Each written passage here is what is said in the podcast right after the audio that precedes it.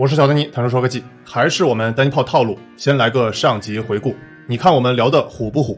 刚开始的技术一定是拿来做雪中送炭的，不是锦上添花的。其实这个脑机接口它是分两块嘛，一块呢就是没有侵入性，然后另一块就是要在脑子里面放植入的，给我们人带来的冲击也是不一样的。马斯克这一点是是兼具了产品经理的很大的特质，就是如何把一个技术让外行能理解，这个是非常非常重要的。技术到底掌握在谁的手中？这个还是挺严肃的一个问题吧。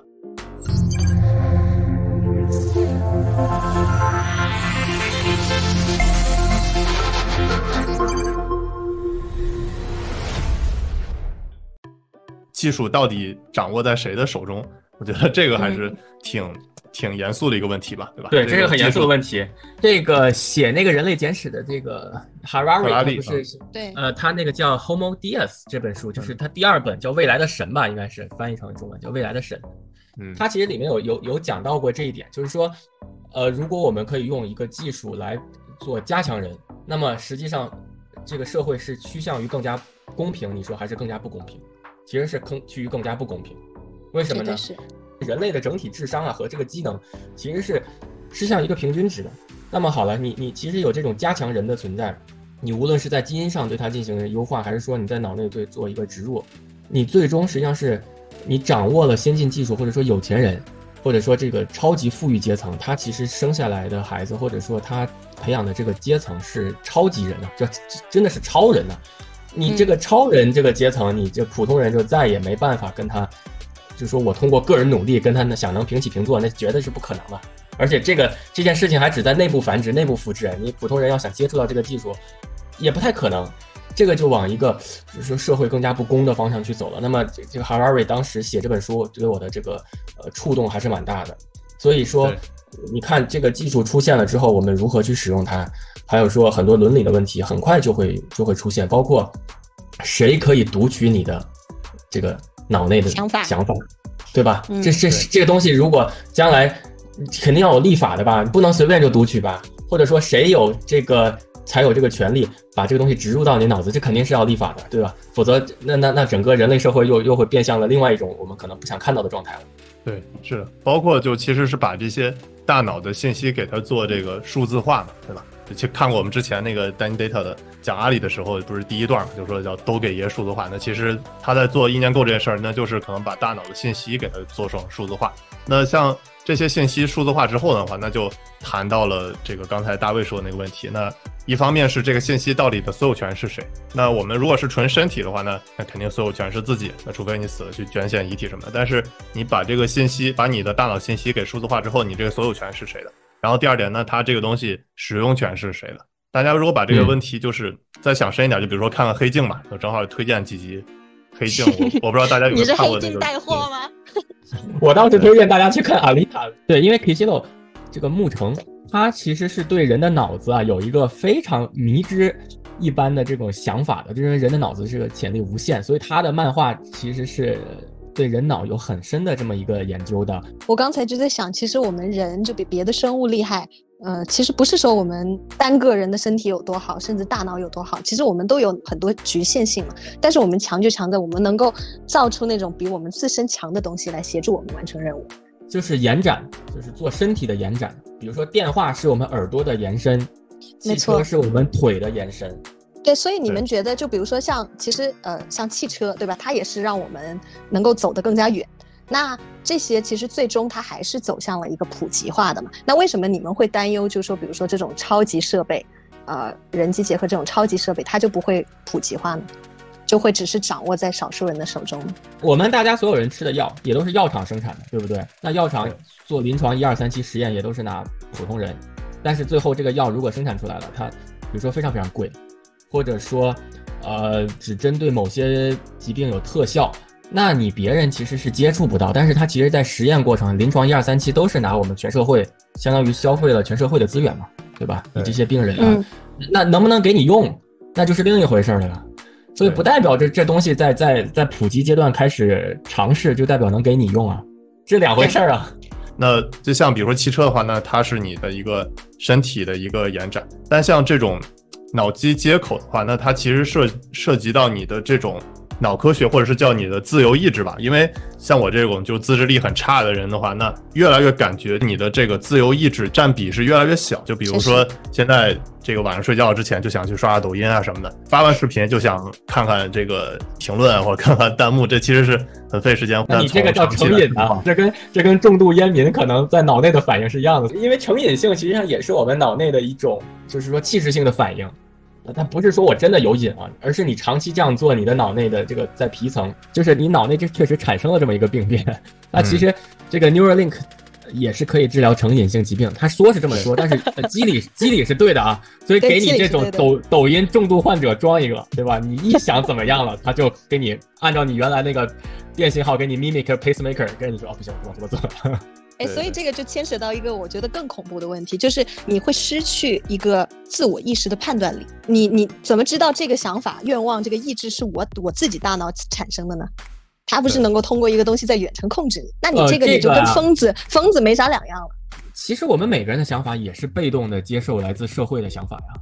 这个跟物理上在你脑子里做一个芯片，它只是只是说通过物理手段强行在你脑子里安了个芯片，像阿丽塔一样，阿丽塔那个电影里面一样，就是说 Nova 强行在这个 Sum 的这个里面的人装了个芯片，而我们每天被广告轰炸，被抖音上的这个这个所谓的轰炸，你也是在潜移默化形成一种思维观念，这两个谁伯仲？我不觉得不分伯仲。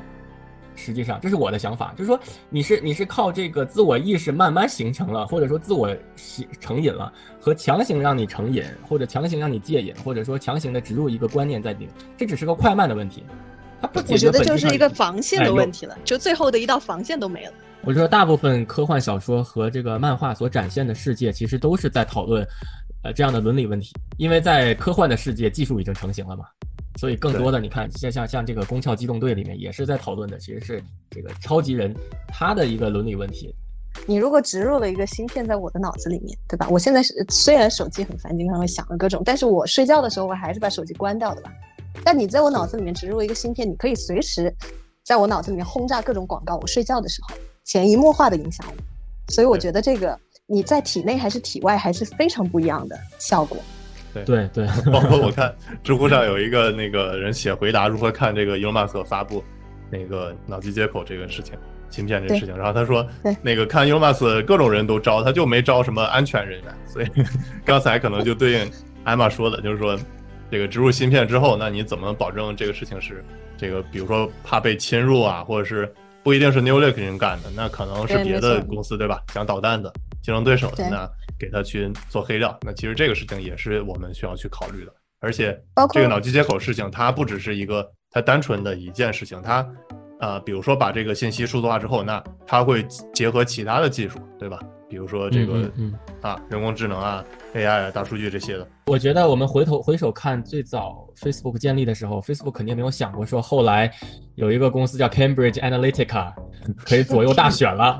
对对。他就想评评那个学校女生哪个最好看嘛，对吧？对，我只想给女生点个赞。对啊，就想交友嘛，但其实没想到左右总这个总统大选。对，所以其实我们现在讨论这个问题，包括一些伦理问题，实际上是是应该在先讨论，就是应该是在技术之前讨论，或者说随着技术一起讨论的，因为我们已经经历了很多轮了，这个就是说技术的发展最后带来的一个一个一个效应，反而是我们可能不想看到的。所以，就这个东西，现在马斯克他他 raise up 这个 public attention，好事儿啊，让大家都出来讨论这个东西，真是个好事儿啊。包括我看了，就是说阻碍这个脑机接口的发展一大障碍，就是说它没有足够的临床的实验，然后临床的数据去证明这个可行。那像这次发布会，让更多的大众意识到这件事情，那以后的话，可能对这个临床实验这个数据的积累，可能也会有帮助。我觉得这点也。也是不可忽略的吧？对，这个我相信他其实是让呃真正需要的这个人啊，我们说的真正需要就是真正有创伤的人看到了一个希望。那么也许这样的人就会持续关注这样的公司，然后可能马斯克明年说，哎呀，我们开放了一个 trial，你们呃哪些人想尝试一下来，我给你们免费。哎，这个就是推动了这个这个产品和推动了这个社会福祉，肯定是从这个方面角度考虑的。你要说商业化，我觉得短期内都不会商业化。没错，然后，然后就说，至于说马斯克会不会拿这个东西来来炒作他其他的产品，做一些 crossover，我觉得更不需要这个，他不需要靠这个产品来炒作，已经够多了。对，是的，是的。所以这个事情不仅是发布会招聘员工，还招聘对吧？招募未来的有可能是做临床志愿者实验的这些。而且我发现一个挺有趣的现象，就是这个人机接口这个领域，我们中美的这个技术路径还挺不一样的。查了一些资料，我们中国基本都是以那个非侵入式的人机接口来作为一个研究方向，然后应用场景主要是医疗康复、教育，再就是电商。那美国的话，它会它是呃侵入式和非侵入式。就知名企业里面各一半，然后它的那个应用也会更加激进和多元吧。就除了这些医疗康复，还有很多通讯的、娱乐的，啊，人机交互的。所以我不知道这个你们怎么看？就是说中国我们这边其实现在还没有这种侵入式的，就是它它还是没有公司在做。我觉得还是回到我刚才说的，就是你你你你在应用层面要想做得好啊，你这个基础科学的这个层面得有大量的这个经验的累积。所以其实做创伤性的这个，实际上对这个基础科研的要求比较高，而且前期投入会非常非常大，也不一定产生价值。所以你看，其实这个项目早期给帕金森症患者治疗也好，还是说这个国防部这个 DAPA 用来给这个战后的这些士兵做恢复也好，它其实是有一个强大的推手的，就主要是它这个商业附加值高啊。那么你说我们在我们中国呢，你要找到这么一个。应用商业附加值要很高，那很显然并不是帕金森症，或者说是战后的这个恢复嘛？我觉得这个从从刚开始的出发点其实就不太一样，所以可能我们我按照我我对咱们国家的这个技术的理解，更多的是用在应用层，而且更多的是一定要跟一定要跟现实老百姓的生活能能更相关的才才会用得好。至于说呃帕金森症和这个这个 PTSD 这些的，可能离我们比较远。现在其实我们在中国的这个。应用发展到什么程度？比如说像意念构，还有比如说教育。我知道，呃，David，你这边对 Brain Code 的了解比较深吗？我知道，这个还是哪天你们找 Brain Code 的这个韩博士来单独再聊吧。我也不太好，就是说作为一个非接触式的这个外行哈，来介绍他的产品。但我相信肯定是有一个很大的前景在在教育和这个，比如说恢复。意念购它是和中国的一家是清华孵化的一家公司叫 Neuromatrix。孵化的 Branco，我们争取以后能请他的创始人来一起来我们节目聊聊，大家感兴趣吗？感兴趣的可以弹幕走一波。那 Branco 其实比这个 New Link 要成立的早很多。我是觉得作为一个女生，这个意念够还蛮吸引我的。但是这个用在教育，我大概了解了一下，它就是能够在你头上放一个东西，它不用在你脑子里面植一个芯片，它就在在你脑外放一个环，然后呢就能。测测到你有没有专心，我觉得这个用在教育上，我觉得还挺恐怖的。呃，如果是我小时候，完蛋了。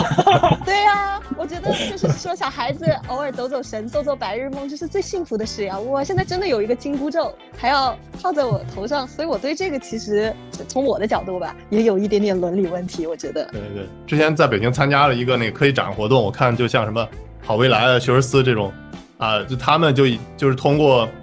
放个摄像头，然后就检测 人脸识别，然后就就检测你这个小学生上课专不专心，对吧？有没有跟同桌打情骂俏，然后对吧？有没有捣乱，对吧？对，那个我们在车辆上面有一个叫 DMS，就是 Driver Management System，其实就是通过你这个呃司机眨眼睛和打哈欠来判断你是不是疲劳驾驶了。嗯，哇。是的，是的，但这个实际上是是安全啊，所以其实是有用的。但你想，你要把它放在我的书桌上看我写作业或者听课，我觉得你放过我吧。不过也可能是，就像我们刚开始的时候，也会觉得到处都是摄像头那样照着我，也觉得没有隐私。但是，就英文有一句话嘛，就是 Nothing is strange if it's unanimous，就是已经是到处都有的事情，你就会觉得这是一个很正常的事情。那可能这些专注力的探测也是这样子的。咱们这个。呃，人类社会走到今天这一步，就是说，你真正知道对方的意念和他表现出来的方式，你更倾向于哪一种？肯定是更倾向于他表现出来的方式，因为这个当中夹了这一层，其实就是文明的体现。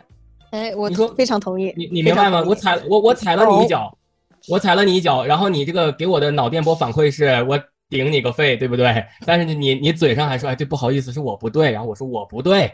这是文明的体现呢。你两个人脑机接口了，两个人我插我插我插，你 你能想象那样的社会，那样的社会不就回到原始状态了吗？对不对？说起这个脑机接口，你们觉得还有什么积极的作用吗？就除了对于康复，因为我们的这个情感，是我们的想法，实际上都是脑内的电信号。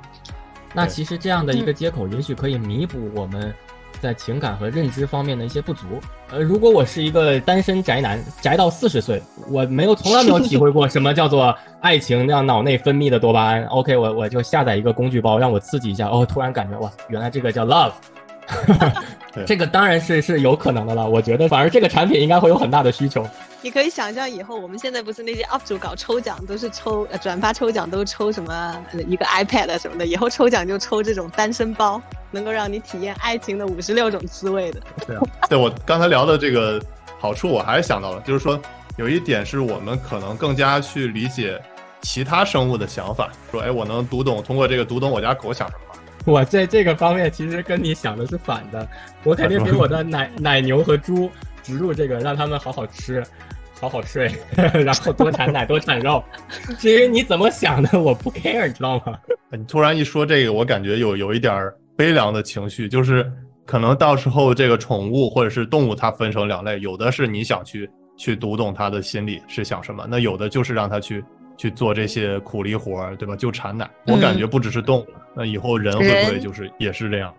对，所以在人上面用还是个伦理问题。嗯，我我是觉得，如果是说这个人机结合它发展到很高速的时候，有什么好处的话，大家能想到的一个就是它的那个输入会变更快嘛。比如说我们学习能力肯定会变更快，我们现在要花几年才能学好一个语言，你可能以后就一下载就可以了。然后还有这样就会重新引来一个伦理问题啊。就说如果技能是非常容易获取的，那靠这个技能吃饭的人怎么办呢？今天我不会德语，我花花钱买了个德语技能包，那学了几年德语的人怎么？那还有人做这件事情？那没有人做这件事情了，那这个社会分工又又会发生重大的变化，而且。还是会像我刚才说的，朝着一个我们不想看到的方向发展。OK，那这个当然是一个可能会朝好的方向，不好的方向。但呃，另一个好的方向，我觉得就是那个 output，就是你的输出。比如说我们现在，无论你是靠口说还是靠手指打出来，其实都是很慢的。可能我们的那个输入，我们会说，就厉害一点的人可以一一目十行，但是你输出的这个是特别特别慢的。所以我觉得，如果你能够比较快的，就是通过脑机来让你的想法呈现出来，那这个肯定是一个特别好的。对，还是还是我觉得要保守的用，先给这些真正有需要的人，就是受过创伤的人去用吧。至于说锦上添花的事情，我觉得咱们这个社会不太缺这种锦上添花的事情。对，还有一个，还有一个我想到的一个场景就。啊，如果是说我们的想法都能够比较快的生成呃文字，那是不是比如说不同国家的一些建筑师或者思想家，他们可以不在一个地方，甚至不需要语言沟通就进行团体的思考和头脑风暴？我我其实读过一本书，就是专门讲语言学的。嗯，呃，这里多讲语言学其实是我们思维的一种具化，如果你不把它具化了，实际上是无法沟通的。就比如说我们形容一个颜色。有中国红，有各种红，这是我们对它一个颜色的具化。否则，如果在我的我对红色的理解，我的大脑皮层对颜色的理解，或者我的这个视网膜对颜色的理解，跟艾玛尼肯定是不一样的。你说我们两个之间是如何交流的？我难道给这个颜色编个号吗？像潘通一样编个号？我这是这个潘通号，跟你啊旁 link 上了，你就直接收到这个潘通号？不应不应该是这样的一个，而是还是其实它最后，嗯，它语言其实也是你脑子里面几个 dots 嘛。对吧？对它那如果你能完全掌握了，嗯，你你如果完全掌握了，我看到这个红的时候，我的脑子里面是哪个 dots 会有有反应变颜色，哪个神经元会有反应变颜色，那其实你就不需要这个语言去外化出来了呀。这个当然是非常非常遥远。对，但是不同的文在不同文化背景下或者不同的地区的人，对于这个一个事物的具化是是确实不一样的。可是你用语言也是有这个问题的呀。对，但即使是句化之后，对方也不能理解，更何况他没有句化呢？你想想。OK，我我觉得这个问题还挺有意思的，以后我们可以再深入讨论一下。今天跟大卫聊天，他几次提到了写《人类简史》的赫拉利。赫拉利有句名言，我印象特别深：历史就是大部分人耕田种地，由极少数人创造出来的东西。高精尖科技其实也是这样。不是每个人都姓马，那些有可能完全颠覆世界、改变人类命运的科学技术，都不是由大多数人提议或者创造出来的。既然我们没有参与决定权，那起码也要争取个知情讨论权。在信息爆炸、科技变化越来越快的时代，clarity 清晰的洞见，绝对也算是一种超能力了。希望我们仨今天的讨论能给你一些启发。在之后的一期视频，我会聊一下脑机接口在未来的五大应用，欢迎点赞关注。Tech is magic，我们下回再见。